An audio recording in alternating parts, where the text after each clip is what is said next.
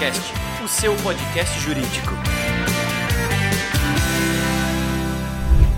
Olá, meus amigos entusiastas da inteligência jurídica, sejam bem-vindos a mais um episódio do Juriscast, o seu podcast jurídico. Hoje nós vamos falar sobre empreendedorismo jurídico. O tema é super legal, aposto que você vai gostar e aprender muito com a gente.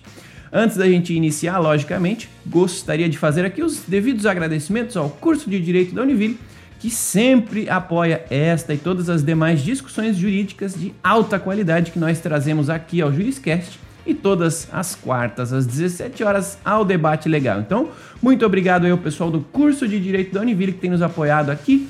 E este curso tem mais de 25 anos de história, tem o selo OAB Recomenda, se você quiser conhecê-lo, acesse univille.br/direito. Quero aproveitar também para avisar você que este episódio e todos os demais estão disponíveis em todas as plataformas de áudio onde você consome podcasts. Mas claro, se você quiser conhecer o meu rostinho, o rostinho da nossa convidada de hoje, você pode assistir a gente no YouTube. Então procura lá no YouTube por Juriscast e vai ser um prazer ter você por lá assistindo a gente, os nossos rostinhos e, logicamente, interagindo, mandando seus comentários, suas perguntas, suas dúvidas e tudo mais que você considerar relevante para a gente aprofundar e expandir o seu e o meu e o nosso, né, de toda a audiência aqui, o conteúdo e conhecimento jurídico que a gente tem hoje, tá bom?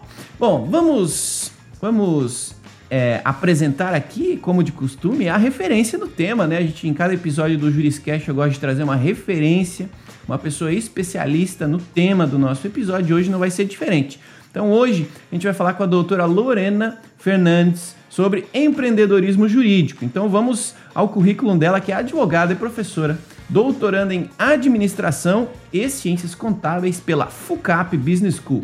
Ela é mestre em ciências contábeis na linha de planejamento tributário pela FUCAP Business School também pós-graduada em Direito Tributário pela FGV, bacharel em Direito pela Universidade Federal do Espírito Santo, coordenadora do curso de Direito da Faculdade do Sul da Bahia, professora convidada da pós-graduação da Faculdade de Direito de Vitória, né, no módulo de empreendedorismo jurídico, membro das comissões de Direito Tributário e Ensino Jurídico na subseção da Ordem dos Advogados do Brasil em Teixeira de Freitas, na Bahia. Ela é sócia administradora da plataforma Questões Exame da OAB e por este tema sensacional que a gente trouxe. Muito obrigado pela sua presença e seja muito bem-vinda, doutora Lorena.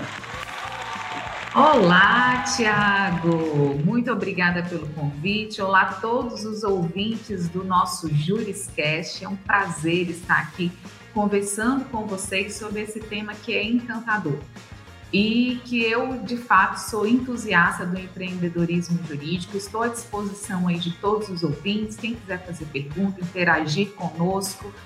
É, estamos aqui hoje para fazer esse bate-papo e aprofundar os nossos conhecimentos sobre o empreendedorismo jurídico, esse desafio que é atuar na área jurídica neste momento dessa revolução 4.0, neste momento de alta competitividade no segmento e que nós somos chamados a pensar um pouquinho diferente, a pensar um pouquinho fora da caixa. É um prazer estar com vocês. Legal, maravilha, muito obrigado novamente. Vamos à conversa, tenho certeza que a nossa audiência aqui está ávida por ajuda neste tema, né? A gente estuda pouco, né? Poucos, poucos cursos têm noções, né, de administração, é, conseguem ter tempo aí para falar sobre como cuidar das finanças, cuidar de uma empresa, cuidar da sua imagem, do seu marketing jurídico. Então, assim, aposto que nós vamos aprender muito aqui hoje. E o Brasil é um país gigante, né? Continental. O volume de advogados segue esse tamanho, né? Nós temos mais de 1 milhão e 200 mil advogados com OAB ativa no Brasil, é um volume gigantesco. Nós temos mais faculdades de direito no Brasil do que no restante do mundo.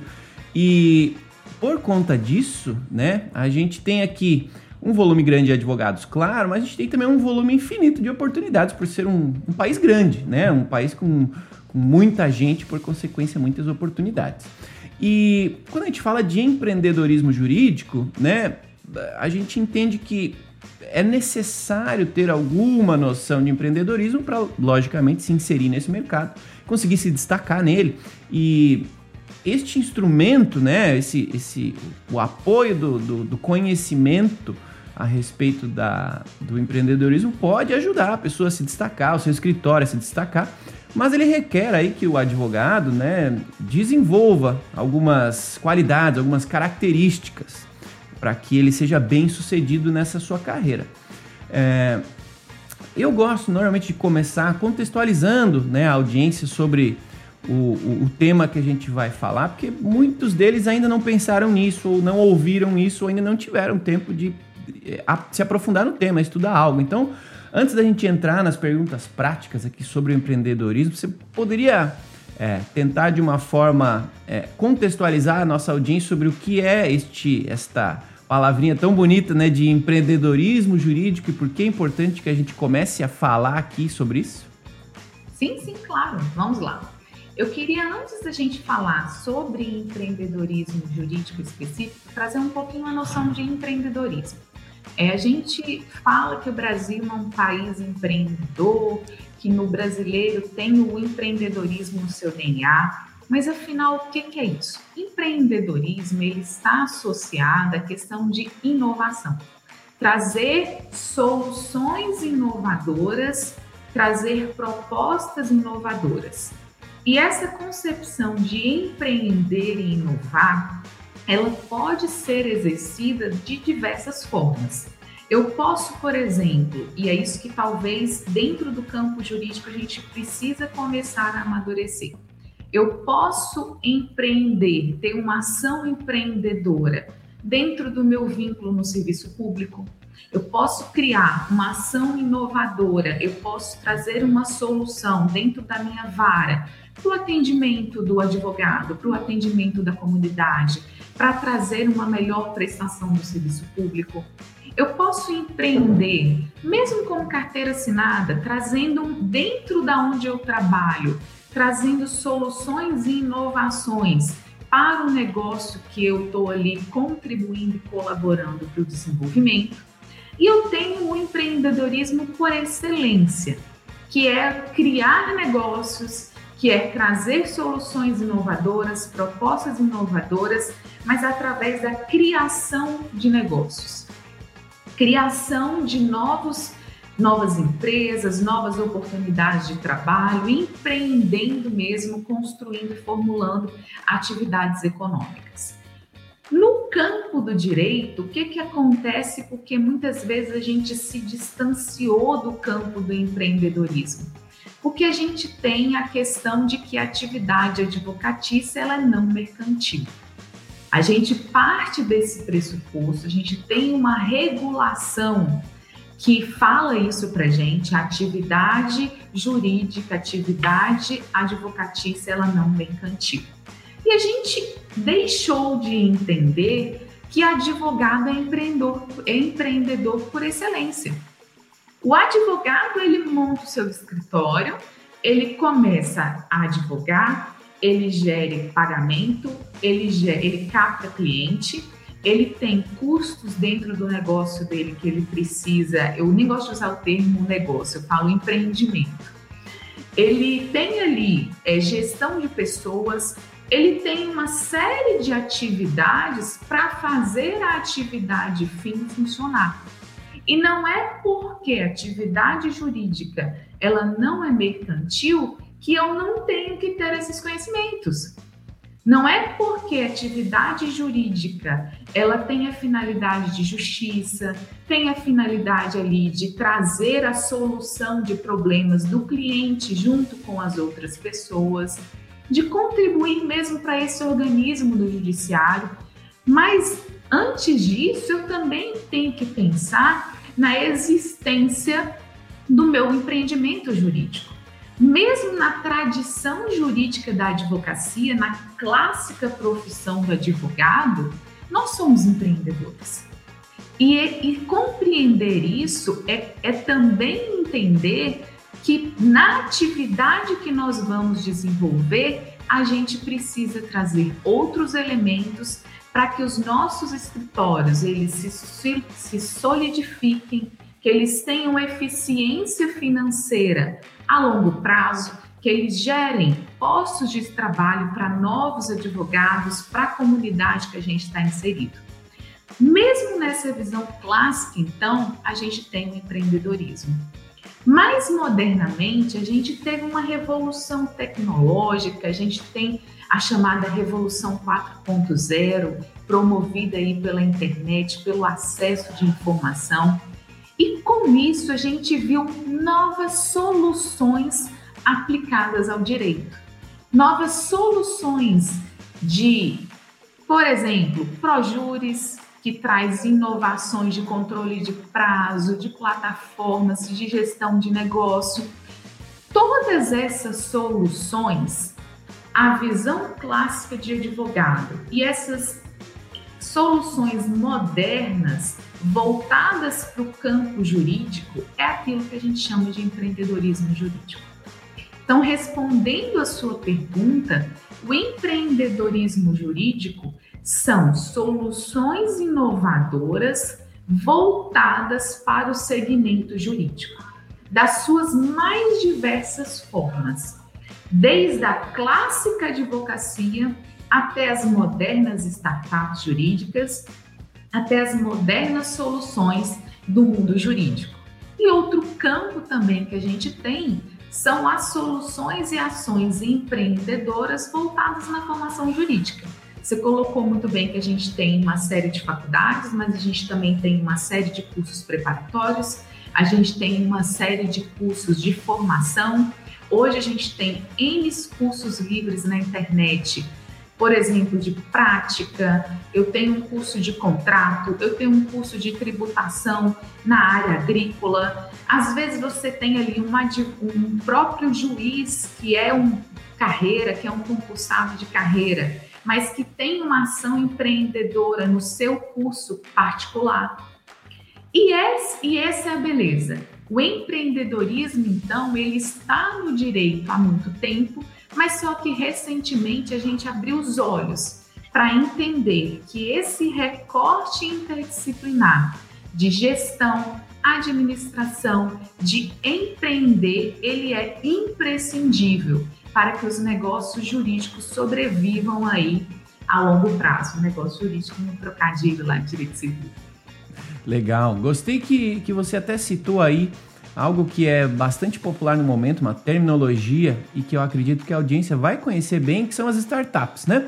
É, startups são, assim como um escritório de advocacia, um empreendimento, uma empresa que nasceu para resolver um problema que existe de uma maneira que ainda não, não existe, né? E, e, e tentando aqui fazer uma analogia para explicar essa ideia de empreendedorismo, nada mais é do que isso, né? Se a gente vai criar o nosso escritório de advocacia, se a gente vai inovar ali a forma como a gente faz algo dentro de um escritório de um terceiro, dentro de um departamento jurídico, seja como for, mas o propósito do, do empreendedorismo nada mais é do que buscar uma maneira diferente de resolver um problema que existe para que a gente seja mais produtivo e, logicamente, a gente, é, sempre que possível, vai rentabilizar isso ou pode rentabilizar isso. E o resumo da história, né, desse, deste comportamento dessa mentalidade é, empreendedora é a gente estar de olho em oportunidades, né? Estar é, imaginando que algo pode ser feito de maneira diferente, o que chega a ser até um contrassenso nesse nosso mundo jurídico tradicional, onde a gente aprende que precisa fazer estágio e é no estágio que a gente vai aprender a fazer algo e lá a gente vai aprender e repetir isso para sempre. E quando a gente assume que a gente pode ter essa, essa mente, essa mentalidade empreendedora, a gente pode e até deve, né? Se questionasse, poxa, será que isto que eu vou fazer, isto que eu estou fazendo, precisa continuar sendo feito dessa forma? Não pode ser feito de, maneira, de uma maneira melhor? Não posso investir tempo é, é, tutando, né, para achar um jeito mais eficiente de fazer isso? Acho que essa é a, a provocação e uma analogia fácil de ser entendida sobre o empreendedorismo, né?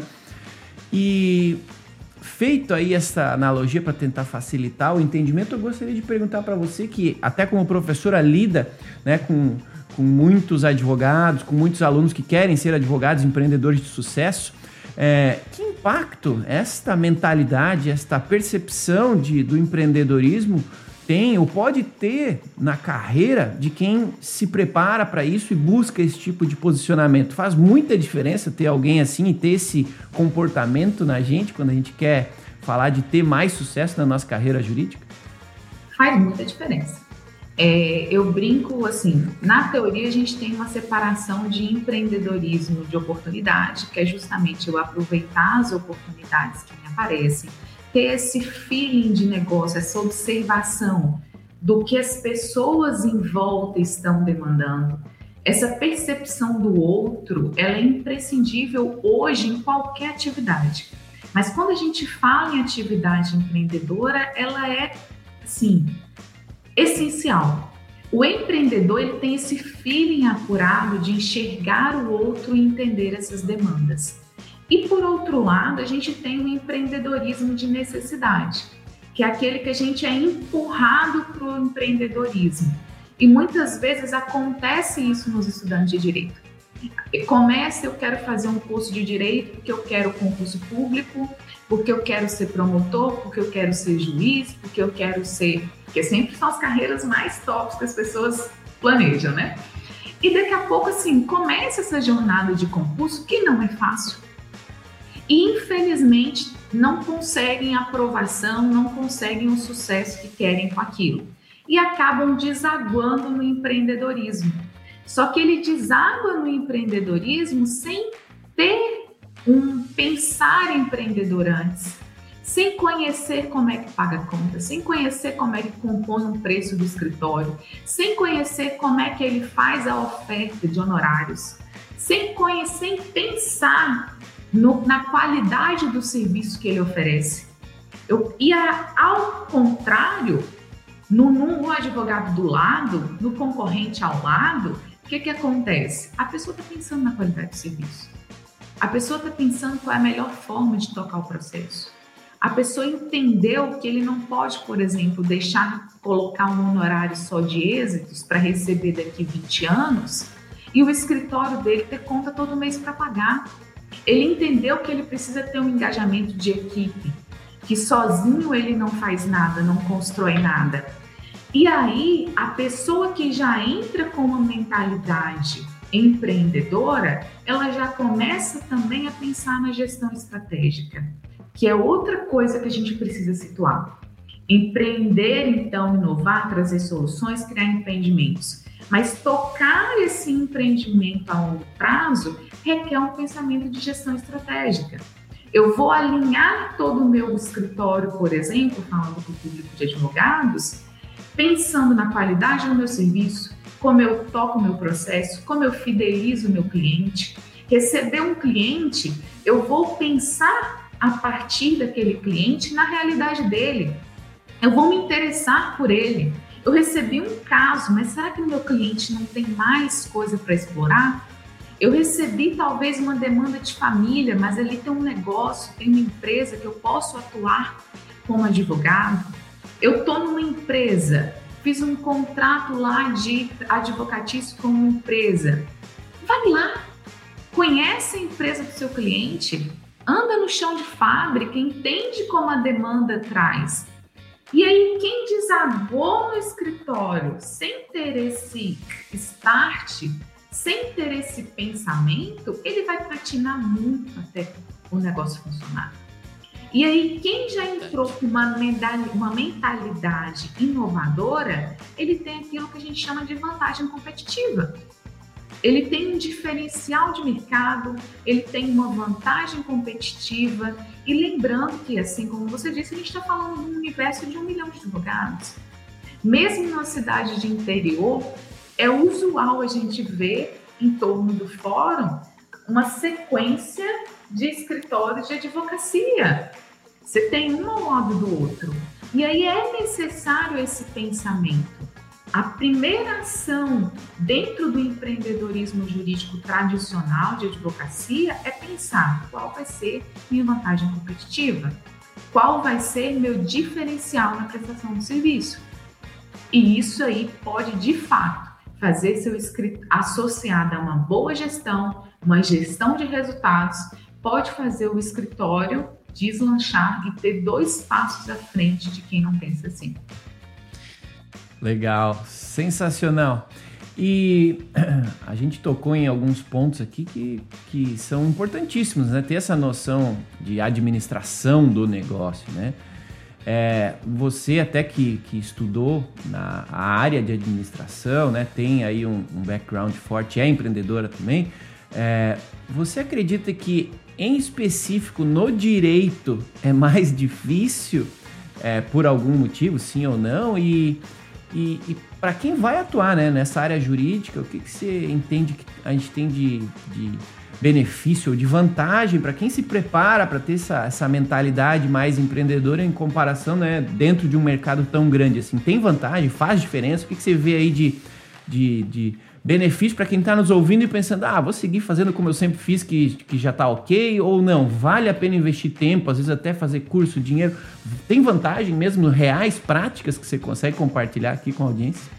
Olha, tem. Tem vantagens reais e práticas, assim. Primeiro, o que a gente precisa pensar, primeiro, essa primeira parte da pergunta. A questão do direito, é, vale a pena pensar no direito? Vamos lá.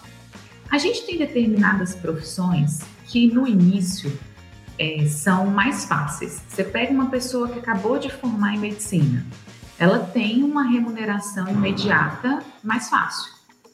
Só que esse movimento de mercado também, hoje a gente tem muito médico chegando no mercado. Nas capitais, hoje, já tem, mesmo na, na medicina, já tem uma competitividade maior. O direito, ele tem um caminho inicial um pouco mais sofrido, porque às vezes você não vai conseguir montar uma carteira de clientes logo no início, você poderá se inserir num escritório maior para caminhar, só que, por outro lado, também, o início do, do direito é muito econômico. Hoje em dia, por todas, depois da pós-pandemia, a gente viu que você precisa, para começar na área jurídica, de computador, hoje talvez nem impressora, porque os processos são todos online, mas de computador e da sua mente. E um bom networking. Audiências hoje, nós estamos com muitas audiências ainda online. Processos são online. Você pode usar um bom coworking e não precisar nem ter um investimento inicial muito grande. É trazer essa economicidade no começo e trazer uma nova perspectiva para o cliente que potencializa o resultado. E além disso, você tem todas as redes sociais. Hoje a gente tem um provimento específico da OAB. É bom para quem está ouvindo, que, que, traz a regulamentação de marketing jurídico. Então, a gente tem lá o provimento 205, tem tudo que pode e que não pode. A gente é, de, é recente, a OAB demorou muito de se manifestar quanto a isso, mas tem essa oportunidade. O início do direito é muito, o custo é muito baixo se a gente compara com outras áreas. Pega uma odontologia. Só para você montar um consultório de odontologia é um custo absurdo, só para ter a cadeira. A gente não tem isso. Então você começa muito baixo e tudo que entra, se você começou com essa estrutura de custo mais enxuto, tudo que entra, você reverte, você vai conseguindo otimizar o seu negócio e trazer uma maior, um maior retorno, uma maior lucratividade. E problema todo mundo tem. Problema jurídico todo mundo tem. O que a gente recebe, por exemplo, de núcleo de prática jurídica, de mães com demanda alimentícia, gente com problema de investigação de paternidade. Isso é só uma ponta da atuação jurídica. E aí você pode, que está começando, trazer um diferencial, claro, respeitado os limites da tabela da OAB, trazer um diferencial competitivo de preço, trazer um diferencial competitivo de valor. E isso e atrás, demanda tem, problemas tem. Às vezes você tem um microempreendedor que precisa de um contrato que precisa de uma orientação, que precisa de estruturar um negócio. Olha quantos microempreendedores individuais a gente tem no Brasil hoje. O que a, e a gente tem uma ferramenta incrível que é a internet, que nos permite comunicar com várias pessoas ao mesmo tempo. O direito ainda guarda muitas oportunidades. O direito ainda pode ser muito explorado e a, o preço de entrada no mercado é muito baixo. Por isso que eu ainda acredito que ainda há muita chance no mercado jurídico, mesmo com toda a competitividade que a gente tem. Maravilha! Boas notícias para quem está nos ouvindo aí, ó. Tem espaço para todos nós, ouviram, meus amigos? Tem espaço para todos nós. Bom, é, assim como em toda área, né, o empreendedorismo tem desafios, né? A gente precisa ter uma automotivação, a gente precisa ter uma mentalidade é, mais menos tradicional, porém a gente tem esse conflito que o, o direito, né, a formação em direito é uma formação tradicional, que tende aí ao conservadorismo. Você tem alguma dica para quem eventualmente ainda está cursando ou ainda está no início da carreira, que se vê aí num, numa atuação tradicional? Como é que uma pessoa que está ali é, se vendo neste ambiente ainda tradicional, com uma prática tradicional pouco né, empreendedora, pouco é, é, inovadora, como é que você dribla esse, essa tendência, ou dribla essa inércia? Você tem alguma dica para dar para quem está nos ouvindo começar hoje a fazer algo melhor e diferente nesse sentido de ser mais empreendedor, ser mais inovador na sua atuação jurídica? Tem dois caminhos. Ou a pessoa vai direto para soluções alternativas de conflito, para a parte de consultoria, porque ela vai caminhar no time dela, no time do cliente dela. Você pega uma startup de mediação, chegou o cliente, agendei, fiz a mediação, fiz o acordo, isso é um time. Agora, as demandas judiciais também nunca deixarão de existir. E aí você precisa ter dois comportamentos diferentes, vestir duas roupas ser tradicional na hora que você estiver dentro do fórum, comunicando com o juiz, comunicando com o professor, com o promotor, por exemplo, e ter a linguagem do seu cliente na hora que você estiver falando com o seu cliente. Para o cliente, ele quer ouvir e entender o que você está falando. Ele quer a solução do problema dele. E vou te falar, ele até entende que a justiça demora, mas ele não entende o advogado que não dá retorno. Ele não entende o advogado que não atualiza o processo dele, que não resolve, que não passa o relatório. E ele quer uma comunicação. A gente que é da área, cada um é da sua área, gosta de valorizar o passe, gosta de valorizar a sua área, né?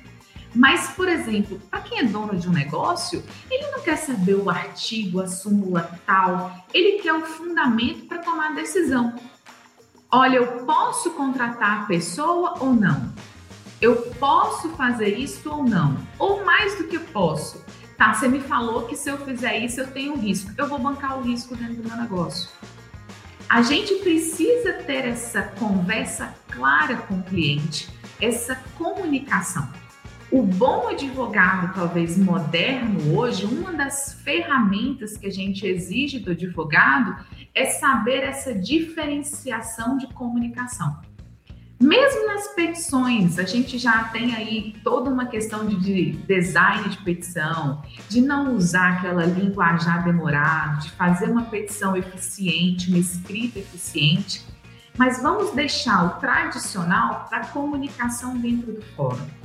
E para a comunicação com o cliente, vamos utilizar a linguagem a compreensão que o cliente exige da gente. Ou a gente pode também fazer o caminho alternativo da autocomposição de conflitos, montar lá os nossos, as nossas startups de mediação, negociação, caminhos mais rápidos que podem trazer soluções inovadoras mais rápidas. Como é bom falar com quem entende, né, meus amigos? Dicas práticas aí para você sair atuando melhor hoje. Olha só que coisa boa. Essa é a doutora Lorena Fernandes que está falando com a gente sobre empreendedorismo aqui no Juriscast. Mais um episódio para a gente aprender e sair dessa, desse, deste nosso papo aqui, dessa nossa conversa, melhor do que entramos, né? Sair com mais conhecimento do que quando a gente iniciou essa conversa. Quero agradecer você que está nos ouvindo, quero pedir é, carinho aí da sua parte. Se você está gostando desse episódio, por favor, é, deixa aí o seu seu like, né? Se você tá o seu joinha, se você está assistindo no YouTube, ou avalie aí com estrelinhas, ou até com comentários pedindo aí o que você gostaria de ouvir nos Juriscast, o que, que você está gostando deste episódio, que outro tema ou que parte desse episódio você gostaria que a gente aprofundasse. É assim que eu consigo entender se vocês estão gostando é, do teor dos episódios e trazer sempre novos especialistas, assim como a doutora Lorena, para conversar aqui com a gente no Juriscast, tá bom? É, bom, o, o mundo da advocacia, né, falando de empreendedorismo, a gente inevitavelmente fala de uma empresa, de uma organização, de um negócio, como você até preferiu usar essa terminologia, né? É, de uns tempos para cá, a gente teve aí a, a mudança e a permissão da gente fazer é, sociedades unipessoais, né? É, antes a gente tinha um comportamento do mundo jurídico, não necessariamente trabalhando, tendo o seu próprio CNPJ, tendo uma atuação jurídica formal, salvo a partir de um tamanho X. O mercado jurídico ele parecia, ao meu ver, na minha opinião, até um pouco informal em alguns momentos, né? E de uns tempos para é, é, eu, não, eu não quis ser tão direto, mas ok, estamos alinhados na, na nosso, no nosso entendimento. Mas, né, apareceram aí os MEIs, apareceram aí formas diferentes de constituir uma empresa, é, o próprio, né, empreendedor individual e tudo mais. E, porém, o serviço advocatício não consta, né, como uma, uma atividade permitida dentro do registro do MEI. A sociedade unipessoal até existe e tal, mas como é que você, você vê este, este papel da formalização do negócio jurídico?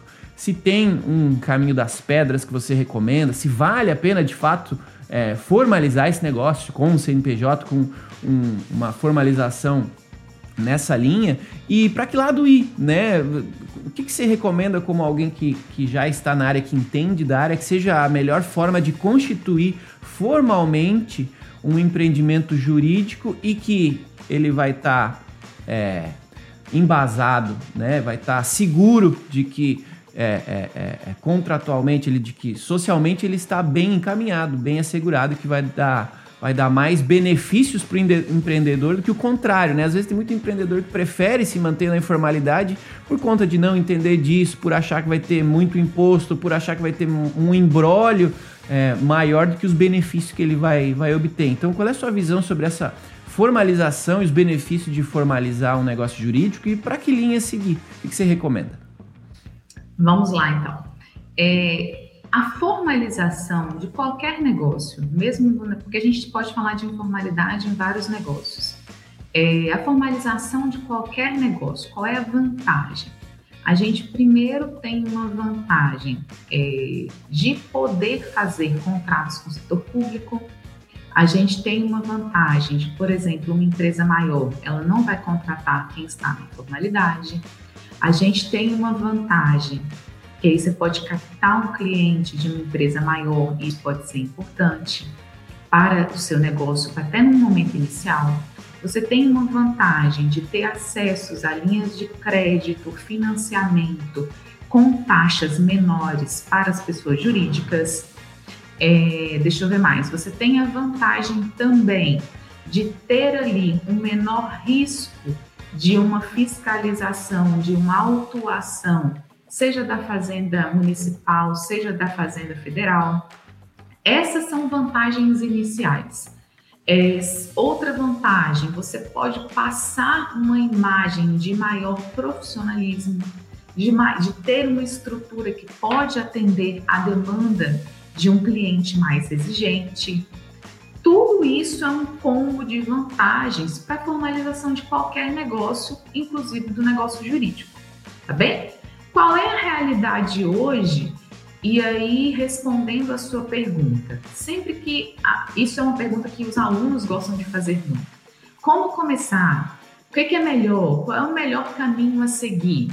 A gente precisa responder isso a partir de uma visão estratégica do empreendimento jurídico do advogado. O advogado ele pode atuar na pessoa física e não necessariamente estar informal na clandestinidade de declaração de sonegação. Ele pode atuar na pessoa física. Para isso ele precisa fazer a sua inscrição no município e aí ele vários municípios por ser advogado, a gente tem o ISS anual, que é fixo, Então, você faz a sua inscrição no município, recolhe o ISS na parcela única lá, anual, que até pode ser parcelada, parcela única que eu falei no sentido de ser valor anual, valor fixo anual, vamos colocar assim, que pode ser até parcelado, e aí você consegue emitir nota do seu serviço, você consegue, na pessoa física, fazer a sua declaração de ajuste anual de imposto de renda, declarando os seus valores. E para isso é importante que você mantenha um controle de caixa. A Receita tem o programa que você consegue fazer valor de entrada e saída. E aí vem um conhecimento fundamental de administração, de entender o que, que, é, o que, que é custo, o que, que é despesa, o que, que é caixa mesmo, o que, que é entrar e sair de dinheiro. Mas é importante que você faça isso, porque a partir do momento que você fez isso, você consegue colocar suas despesas no, na sua declaração de ajuste anual. E o grande X da questão de trabalhar sozinho também é a questão da contribuição previdenciária, do nosso INSS. Porque quando eu sou autônomo, a gente tem 20%, né, do, do valor lá do teto, do, até o teto do INSS, e é isso aí que muitos advogados que trabalham na pessoa física não fazem. E essa é uma grande diferença e vem a importância da sua pergunta do MEI. Porque o MEI, a contribuição previdenciária, ela é bem menor. A gente tem um valor ali de cento e poucos por mês. Você pensa 20% do advogado numa base, sei lá, de 3 mil reais, vai ser bem mais valor do que isso.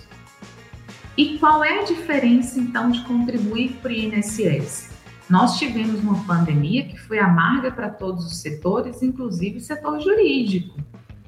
É, o advogado ele pode ter uma situação de invalidez, ele tem uma renda variável e se ele não está na condição de beneficiário previdenciário, ele não vai ter acesso a isso.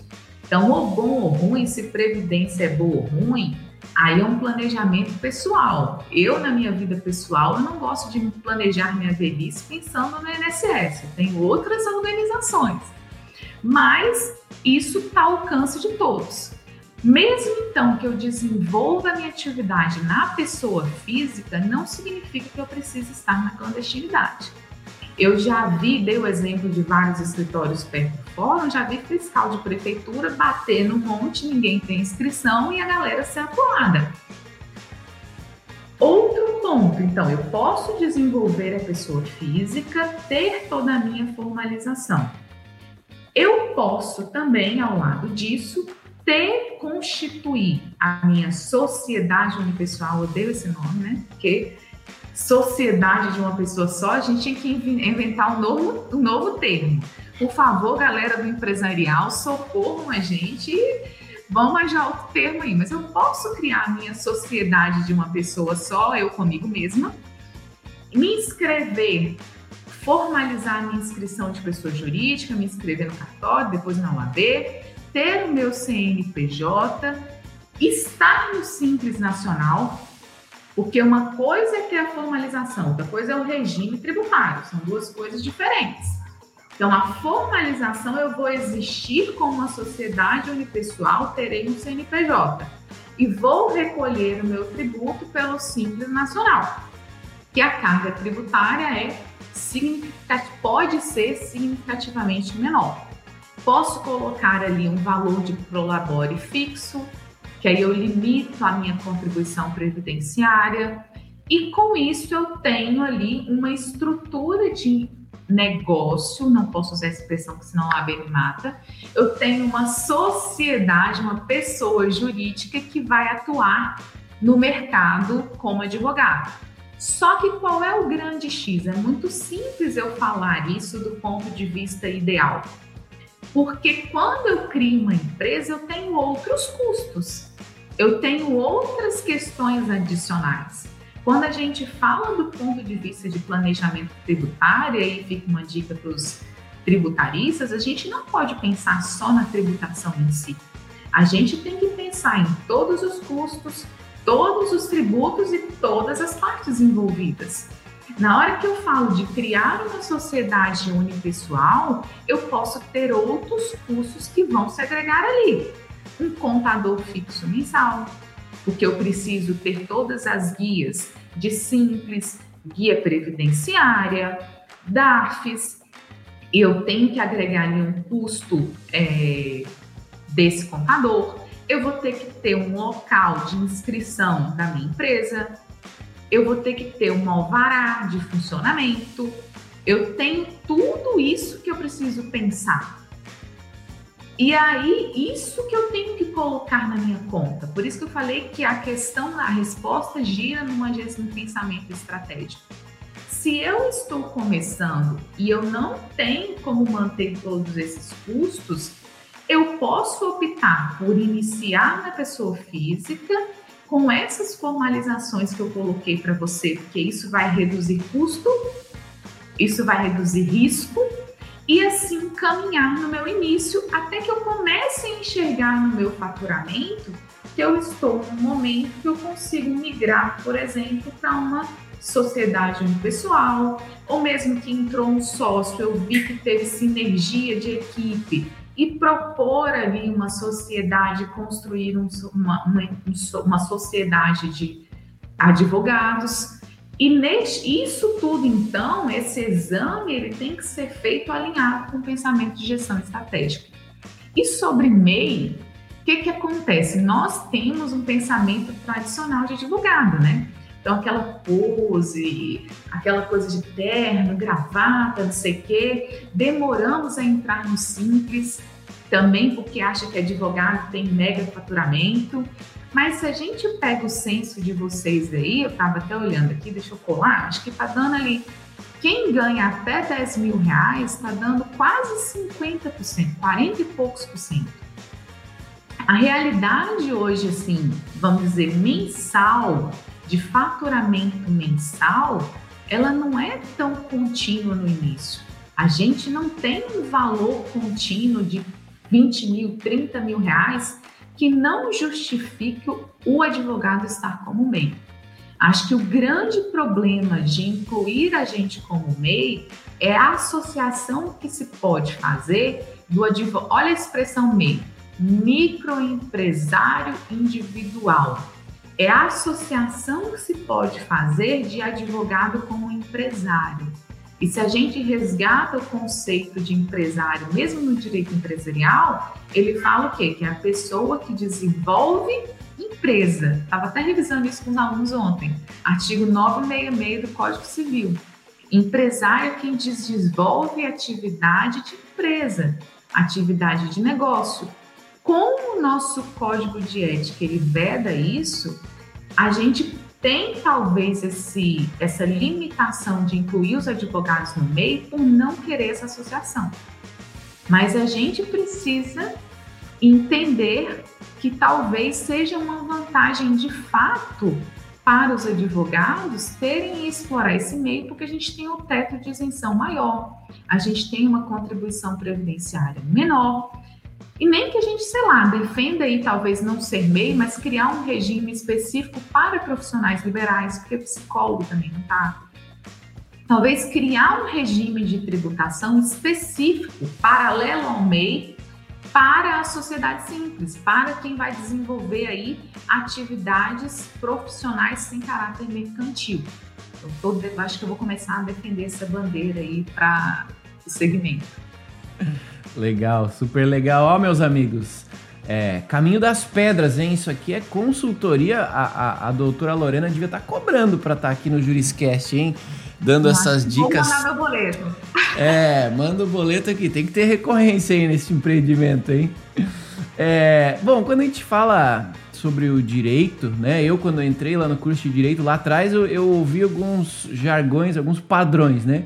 Que, que é assim, ah, quer ganhar dinheiro no direito, é, tem que fazer tributário, e, e, e, outras pessoas diziam, ah, direito aqui na minha cidade, já tem muito advogado, eu vou para vou outra região, que outra região é, é melhor, tem mais oportunidade.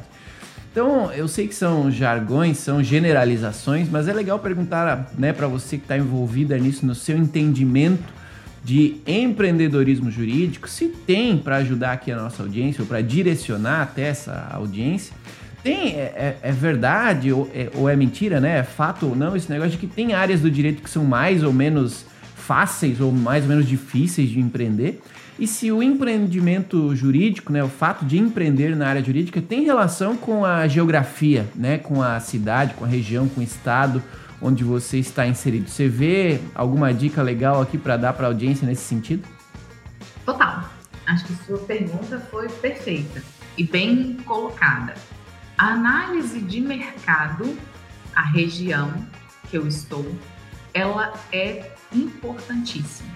Não, eu tô aqui no interior da Bahia. Adianta eu falar, sei lá, eu não tenho um porto aqui grande perto, eu estou numa área que não tem mar, como é que eu vou trabalhar aqui direito marítimo na minha cidade? Então, assim, é claro que eu dei um, um exemplo bem é, bizarro, mas assim, é, essa análise regional ela precisa ser feita. E mais do que isso, acho que tem algumas coisas. Algumas áreas têm um giro mais rápido de dinheiro. Você pega, por exemplo, uma área criminal, a pessoa foi presa, você está ali é, negociando uma soltura, um habeas corpus. Essa tramitação aí ela é mais rápida.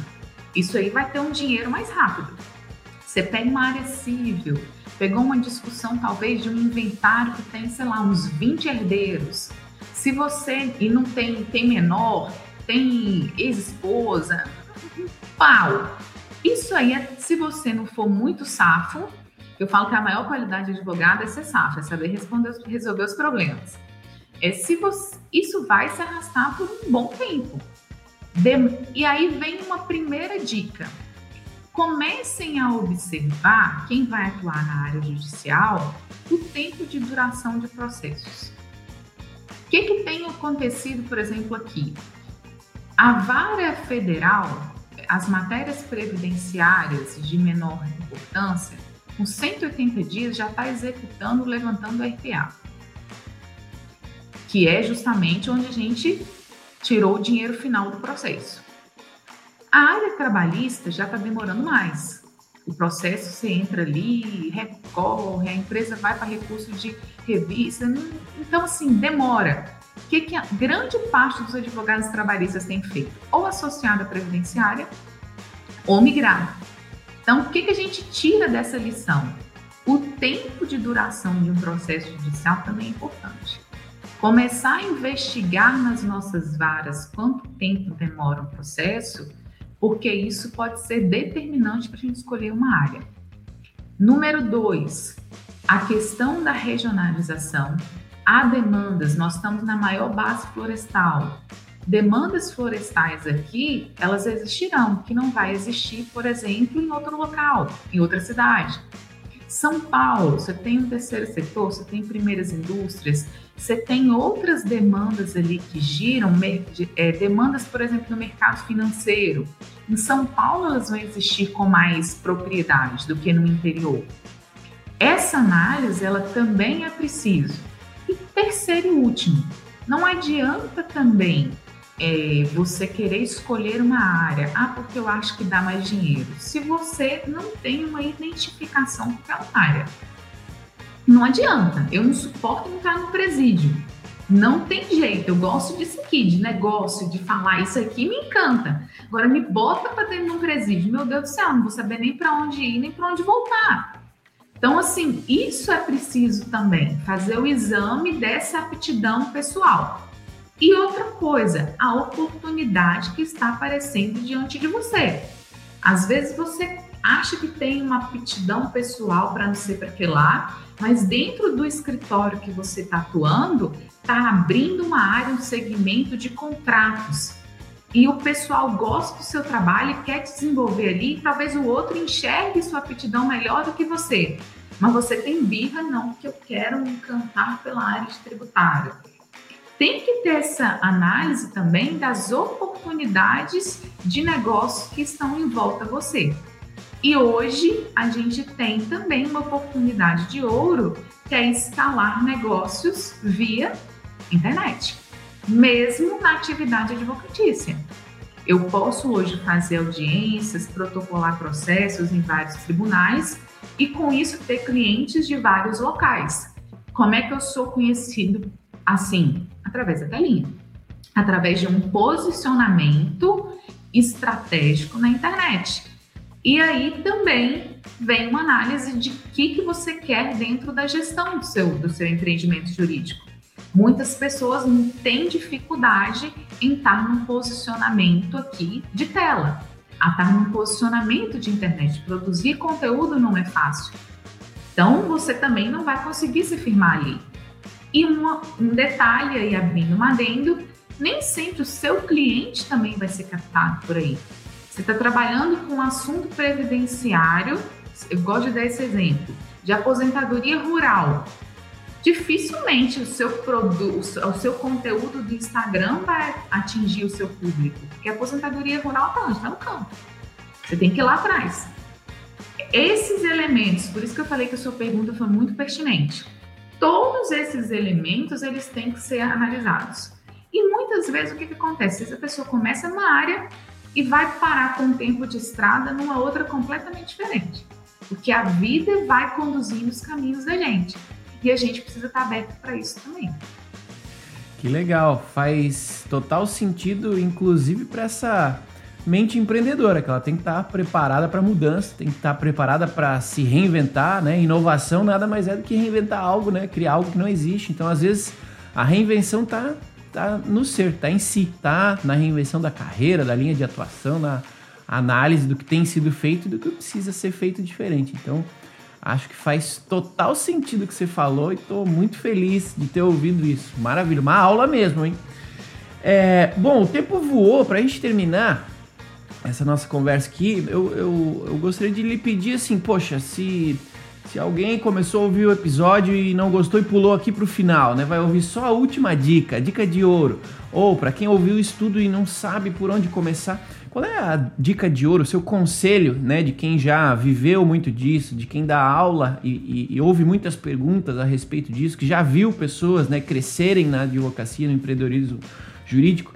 Qual seria essa sua última dica, o seu último conselho para quem é, que não pode ser ignorado, né? O que precisa ser aplicado. Qual seria essa última dica de ouro para a gente fechar essa conversa aqui com chave de ouro também?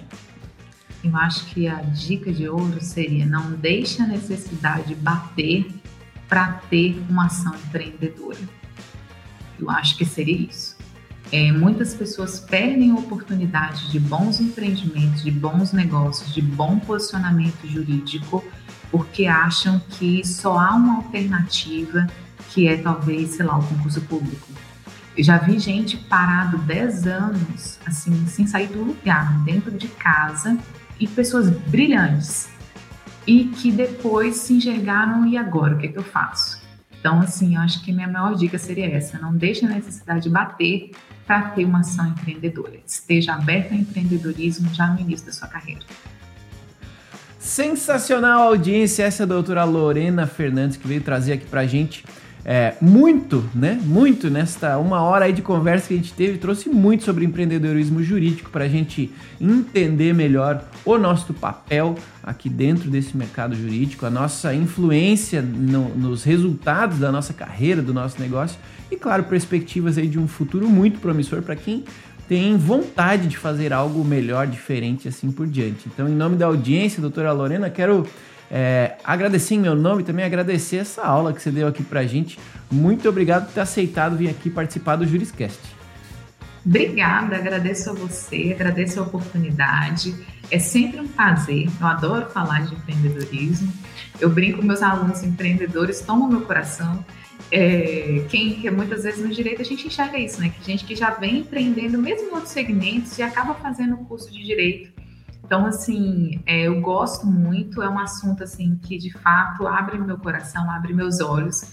E estou à disposição aí para audiência. Quem quiser seguir meu canal, professora Lorena Fernandes no YouTube, é, tem também a plataforma de preparação para o AB Questões Exame da OAB, siga no Instagram, arroba Questões Exame da OAB, vá na nossa página, na nossa página lá também tem o linkzinho do WhatsApp, se quiser fazer contato direto comigo.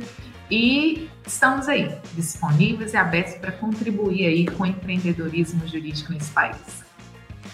Maravilha! Se faltava essa última dica aí de por onde começar, com quem falar, você recebeu aí todas as redes sociais da, da doutora Lorena para poder ir atrás dela, obter mais informações, mais conhecimento jurídico para que você é, continue evoluindo de agora, deste momento em diante. Então, muito obrigado, doutora Lorena. Muito obrigado e um agradecimento mega especial aí aos entusiastas da inteligência jurídica, a audiência do Juriscast que está sempre aqui presente, nos ouvindo.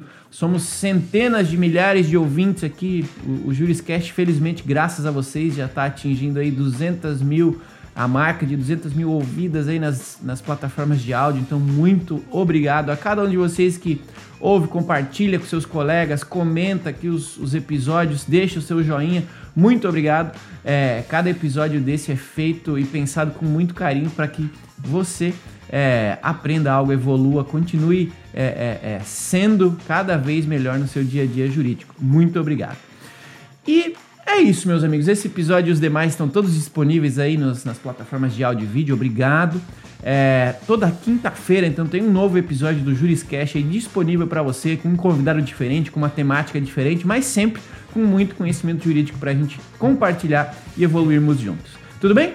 Muito obrigado a cada um de vocês, então, que nos acompanhou até o final deste episódio. Nos vemos quinta-feira que vem no próximo episódio do Juriscast.